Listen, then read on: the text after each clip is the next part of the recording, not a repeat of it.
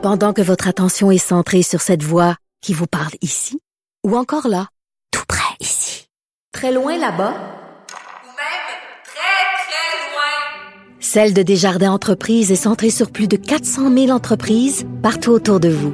Depuis plus de 120 ans, nos équipes dédiées accompagnent les entrepreneurs d'ici à chaque étape pour qu'ils puissent rester centrés sur ce qui compte, la croissance de leur entreprise.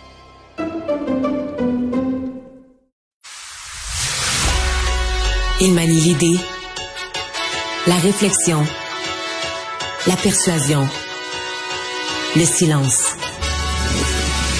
Mario Dumont. Informé, cultivé, rigoureux. Il n'est jamais à court d'arguments. Mario Dumont. Pour savoir et comprendre. Bonjour tout le monde, bienvenue à Cube Radio. Euh, Bonne fin d'après-midi.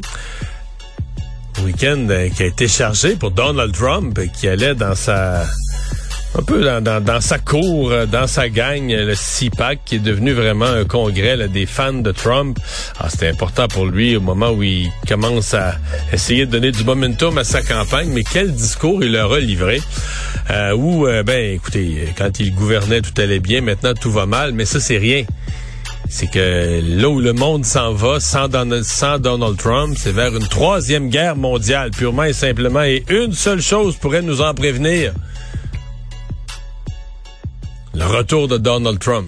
Et c'est comme ça qu'il a présenté les choses à ses supporters qui, eux, semblaient galvanisés par un discours euh, aussi sensé. On va tout de suite rejoindre l'équipe de 100% Nouvelles. Bon, allons tout de suite euh, joindre Mario Dumont dans les studios de Cube Radio. Bonjour Mario. Bonjour. Alors donc, évidemment, on peut pas euh, s'empêcher de parler de ce dossier qui risque de suivre le gouvernement Trudeau au cours des prochaines semaines, voire peut-être des prochains mois. C'est l'ingérence étrangère. Les partis d'opposition là euh, sont unanimes, veulent une enquête publique sur euh, finalement l'intégrité du processus électoral. Et puis d'ailleurs, on parle de la Chine qui s'ingère dans les élections fédérales. Oui, absolument. Et, et, je dois faire une remarque, euh, parce que pour avoir siégé, moi, jamais à la Chambre des communes, mais 15 ans à l'Assemblée nationale, j'imaginais un premier ministre du Québec là, qui aurait été absent de la période de questions.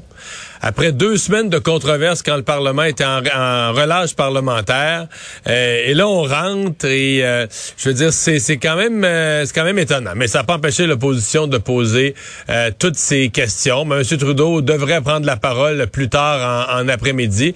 Il a perdu un appui important, M. Trudeau. C'est peut-être le plus gros fait de la fin de semaine, alors que M. Rosenberg, l'ancien l'ancien PDG de la Fondation Trudeau, qui avait présidé le, le groupe de travail le groupe de fonctionnaires sur l'ingérence, euh, dans une entrevue dans les émissions politiques de, fin de semaine au Canada anglais, a dit, ben finalement, euh, il, il, a dit comme trois choses importantes. Il a dit, oui, l'ingérence existe, c'est un problème, puis les Canadiens, les Canadiens sont inquiets. Il a, il a dit, il le sent que la population est inquiète. Il a dit, le gouvernement devrait en faire plus. Euh, c'est pas banal ça non plus. Et il a dit que l'idée d'une enquête publique, fallait pas nécessairement fermer la porte. Il n'a pas dit il en faut une à tout prix, mais il a dit c'est une idée euh, certainement qui est à qui est à considérer, qui est sur la table. Pourtant, M. Trudeau s'appuyait un peu sur euh, sur M. Rosenberg, sur ses constats pour dire regardez tout est correct. Lui, il a fait le tour de la question, puis il y a pas de problème. Donc, c'est venu un peu euh, faire un trou dans l'armure dont dont Justin Trudeau essayait de se servir jusqu'à maintenant. Dirais-tu qu'il commence à être commence à isolé, Justin Trudeau, et qu'à 17 heures, il pourrait faire une annonce qui surprenante? Je ne sais pas, sincèrement. M. Trudeau est parfois imprévisible, mais moi, depuis déjà dix jours, là, je suis formel. Je vois pas comment. À un moment donné, tu peux pas rien faire. Là. On a déjà vu, tu sais, euh, ces, ces, refus de créer une commission. Bon, la commission Charbonneau au Québec est peut-être la plus grosse, mais il ouais. y en a eu à Québec, à Ottawa, la commission Gomery. Tu sais, ces refus, refus, refus. À un moment donné, la pression monte, la pression vient de partout, des voix s'ajoutent, et euh, le premier ministre là, qui essaie de tenir cette position-là finit toujours à un certain point euh, par être isolé dans sa position. D'autant plus, on a un sondage, je pense, qui sort par euh, City TV, qui, euh, qui vient dire, bon, quoi, presque les deux tiers des gens sont inquiets, soit une commission d'enquête, sont inquiets de, de l'ingérence étrangère dans nos élections, soit une commission d'enquête publique. Donc, euh, difficile de voir comment M. Trudeau pourrait s'en sortir. Qu'il fasse ça ou qu'il fasse autre chose, mais sans poser un geste fort, là, je vois pas comment il pourra s'en sortir. Et puis, ce qui, a un effet peut-être aussi, c'est que les ingérences dont on parle, potentiellement, ont favorisé les libéraux. Ouais, mais en fait, euh, ça, euh, ça c'est comme si ça rend euh, M. Trudeau, mais oui, ça, mais pas juste ça. Euh, tu sais, euh, sa réponse devant un groupe de femmes d'affaires à Tormont jusqu'en 2013-2014, quel pays vous admirez au monde? La Chine. Euh, même on pourrait remonter à son père, là, puis son amitié. Tu sais, il y a comme quelque chose où... Euh, on se demande, là, Justin Trudeau, il est-tu vraiment ferme par rapport à la Chine? Puis et ça le rend un petit peu plus vulnérable. Je dis pas que ça y enlève une crédibilité. Et il y a eu à, quand il y a eu à tenir tête parfois à la Chine, il l'a fait là, comme premier ministre dans ses fonctions. Mais ça fait qu'à mon avis, il est un petit peu plus vulnérable là-dessus. On se dit, ben voyons, c'est quoi, là? Qu'est-ce qu'il pense vraiment Justin Trudeau de la Chine? Et c'est pour ça que il doit, dans ses gestes, jamais, jamais laisser d'équivoque, jamais laisser de doute, de soupçon sur sa, sa fermeté, surtout lorsqu'il lorsqu'il est question de protéger notre système électoral. Et depuis, il y a eu évidemment l'affaire Huawei, puis les deux Michael, et puis la confrontation entre guillemets là, avec Xi Jinping au G20. Donc, euh, la, la poignée de main. C'est un tableau. Ouais, c'est ça exactement. On, changeons de sujet. Parlons de Gilles Courteau. Euh, il y a eu cette, évidemment cette démission euh, hier. Euh, ça continue de faire des vagues cette histoire-là. Bon, euh, aujourd'hui, beaucoup viennent à sa défense. Euh, passé 37 ans dans le milieu, donc il a dû faire des bonnes choses, dit-on. Mais en même temps, 37 ans dans le dossier, dans, où il a sûrement vu quelque chose aussi. Ouais, et euh, 37 ans, et, et moi, j'hésite pas à dire, durant ces 37 années, il aura changé la Ligue de hockey junior majeur dans le sens de ce que plusieurs disent aujourd'hui. Là. Euh, il a valorisé davantage l'éducation. Il y a une époque où c'était très peu, des bourses, etc. On encourage davantage les études. Peut-être qu'on n'en fait pas encore assez sur ce front-là si on compare, si on regarde les succès présentement qu'il y a dans l'universitaire aux États-Unis, euh, d'où vient Cole ouais. Caulfield, pour prendre qu'un exemple. Après ça, ben, euh, pour ce qui est du comportement des initiations, il a mis en place des politiques. C'est certain que ça a changé. Est-ce que ça a assez changé? Est-ce que ça a complètement changé? Moi, je le regardais euh, quand il s'est fait prendre la semaine passée, puis qu'il avait pas tout dit, puis qu'il est obligé d'avouer qu'il y a un, un témoignage qu'il avait pas lu avant d'aller devant la commission parlementaire. Tu sais, je me disais, ouais, y a-tu vraiment le choix là, de quitter? Peux-tu vraiment rester? Puis tu sais, des fois, dans une société, euh, les, les, changements fondamentaux, les changements de valeurs, les changements d'époque, les changements de mentalité, ben ça vient aussi avec les changements de personnes. Là. Si les gens restent trop longtemps en place, ils auront beau créer un comité, puis un groupe de travail, puis un ceci, puis un cela. À un moment donné, l'air dans la pièce, il faut qu'il change, il faut que l'air change pour le vrai. Et c'est malheureux peut-être pour M. Courteau la façon dont ça m'a fait à sa carrière. Peut-être qu'aussi il a fait une erreur là, quand il a planifié sa sortie, puis il l'a annoncé un an et demi d'avance. Peut-être qu'à ce moment-là, il aurait été mieux tout simplement mmh. d'annoncer son, son départ, voulu s'accrocher. Probablement que lui voulait finir là, dans une dans une harmonie préparer le terrain pour le successeur. Mais on est sans doute dans un genre de situation où après autant d'années, quelqu'un qui a connu, parce que lui, il a connu toutes les époques. Là. Quand il est arrivé, euh, on s'entend quand il est arrivé il y a 30 quelques années, les initiations, là, ça devait être euh, ça devait être quelque chose. Donc, oui, il a contribué à le changer. Mais il a été témoin, il a été dedans. Est-ce qu'il a été obligé des fois de fermer les yeux pour protéger une organisation qui était membre de sa ligue ou en partie détourner le regard? Fait que si tu veux, il y a une telle volonté, une telle intensité présentement de la volonté de faire table rase, de, par de passer à autre chose.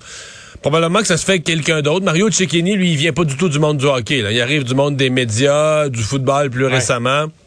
Alors, il n'a pas été, il a pas été entraîneur, il n'a pas été dans l'expérience des chambres des joueurs, donc arrive avec les coups des franges, les mains complètement libres pour euh, mettre en place la, la nouvelle volonté. Est-ce qu'il est encore pertinent de le recevoir en commission parlementaire? Monsieur Courteau, non, à moins, là, veut dire, à moins qu'on a fait une affaire personnelle de, de, de le mal faire paraître, mais, je veux dire, excusez-moi, il n'y a plus de fonction, là. Il devient un simple citoyen. Alors, euh, je vois pas, sincèrement, je, je, ça me paraît, j'ai entendu ça, là, ça me paraît une, euh, une erreur. Peut-être quelqu'un qui a répondu vite, mais qu'on qu veuille continuer la commission parlementaire maintenant sur la base de, de chercher des solutions, de décrire ce qu'on veut dans l'avenir, peut-être. Mais euh, dans le cas de M. Courteau, sincèrement, ça n'a plus aucune pertinence. Là. Dossier de la SAAQ maintenant, Société d'assurance automobile du Québec. 150 nouveaux venus, on voit bien que ça n'a pas changé grand-chose. Il va falloir donner le temps, là, j'imagine, ouais. évidemment. Mais quel dossier quand même. Hein? On, on, on, on, semblait revivre toute la question des passeports là, avec le fédéral l'été dernier. Ouais, non, pour ce qui est des nouvelles mesures, je pense qu'il faut donner un minimum trois, quatre jours, peut-être même une semaine. Quand on dit qu'on rentre 150 nouvelles personnes, même si c'était, je pense que j'ai pu comprendre qu'il y avait peut-être des retraités qui revenaient, mais il faut les former, il faut les réinstaller sur un poste de travail, les former un peu euh, sur le nouveau SACLIC. Alors, je vois pas comment euh, la personne peut rentrer un lundi matin et être déjà fonctionnelle. Fait que ça, il y, a y a un délai euh, avant qu'on ait des résultats. Bon, la semaine prochaine, on va commencer à avoir des, des postes où on va aider les gens qui sont incapables à s'inscrire. Peut-être que le, là, on va donner au, au, au, téléphone là, le numéro de l'avis de cotisation du ministère du Revenu pour les gens qui l'ont perdu ou qui auraient jeté ce papier-là ou qui le retrouvent plus. Donc ça, ça risque d'en aider. C'est un ensemble de, de mesures qui va peut-être au fil du temps baisser un peu la pression. Ce matin, mon impression à moi, en tout cas dans les centres de services où on a envoyé nos caméras, c'est que J'oserais dire que c'était pire que jamais. Il y avait une longue file de gens sans rendez-vous, mais la file de gens avec rendez-vous est encore plus longue. Et là, ce qu'on ben, semblait dire, c'est qu'on avait donné, on avait donné trop de rendez-vous pour la capacité d'accueil à l'intérieur des bureaux. Fait que là, ça fait des gens encore plus de mauvaise humeur parce que les gens ont pris un rendez-vous. Et là, on leur offrait, on se promenait dans la file des employés de la SAC, on leur disait, ouais, peut-être on revenir plus tard qu'un autre rendez-vous. Mais là, dans un centre de service comme celui-là, la prise de rendez-vous, on est rendu en avril.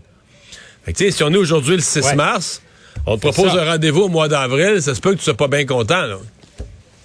Les gens sont quand même assez... Euh, c'est, je, regarde les lignes, là, puis les gens sont calmes, gardent leur calme malgré tout. Mais il y en a qui, qui, obtiennent des contraventions parce qu'ils n'ont plus leur permis de conduire. Bon, là, monsieur, ce matin, le, président directeur général de, de la SAC me disait qu'il a parlé avec le directeur de la SQ, il y a eu des discussions avec les différents corps policiers, des mots d'ordre passés. Évidemment, la SAC n'a pas autorité les policiers ont autorité et la SAC a aucun droit de dire aux policiers quoi faire ou d'ordonner aux policiers quoi faire ou ne pas, quoi ne pas faire. Peut expliquer, écoutez, c'est possible que vous ayez des gens dont les documents sont pas à jour dans votre système informatique et que c'est de notre faute amenant les policiers à être plus compréhensifs. On va voir ce que ça donne. Mais quand j'entends la SAC dire ah, si vous avez une contravention malgré tout, euh, venez nous voir avec. Venez nous voir avec votre contravention, on va la régler. Je dis, ah ben oui, c'est une bonne idée, ça. Amener, amener une nouvelle ah catégorie de personnes au comptoir de la SAC. Ça, ça va bien aller. Attendez en ligne. Merci, Mario. Salut.